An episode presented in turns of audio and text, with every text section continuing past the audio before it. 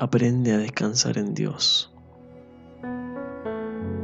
Vamos a compartir lo que dice Hebreos 4, del verso 8 al 10, según la versión TLA.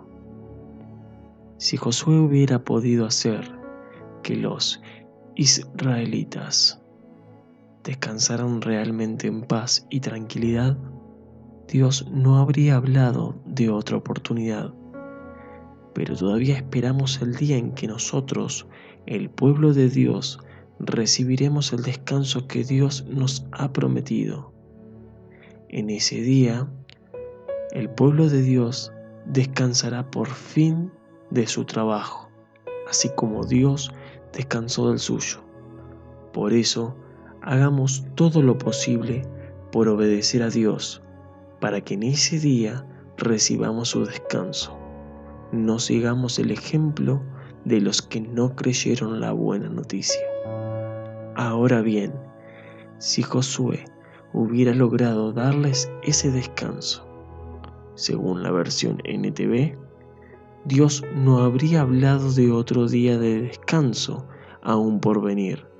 Así que todavía hay un descanso especial en espera para el pueblo de Dios pues todo lo que han entrado en el descanso de Dios han descansado de su trabajo, tal como Dios descansó del suyo después de crear el mundo.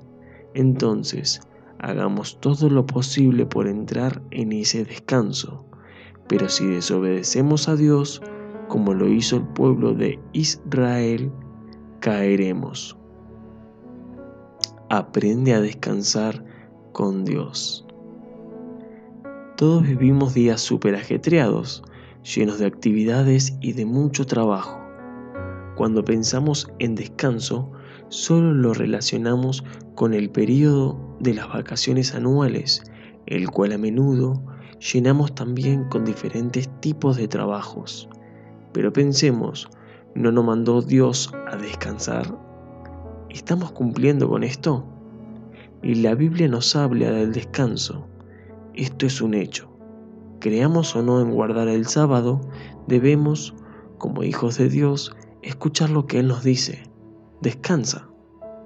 Aun siendo Dios y sin necesitar descansar, el Señor del universo nos dio el ejemplo descansando al finalizar su trabajo de la creación.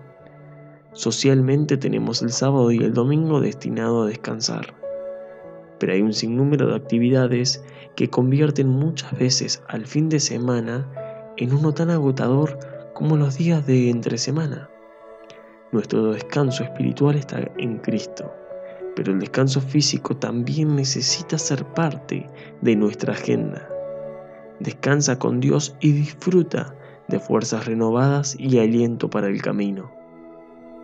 La necesidad de actividad constante es un vicio que afecta a muchas personas. Si este es tu caso, ora y pídele perdón a Dios. Considera separar un día a la semana para descansar.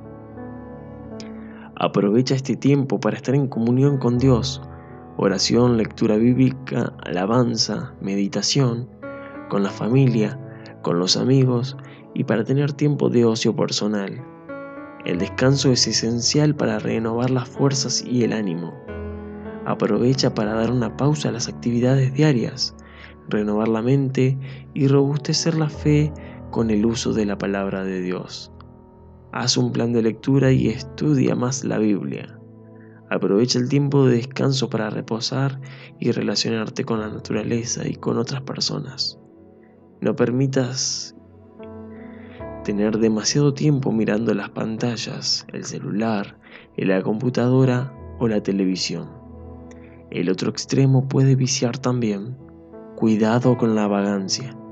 Aprovecha bien el tiempo de forma equilibrada y con sabiduría.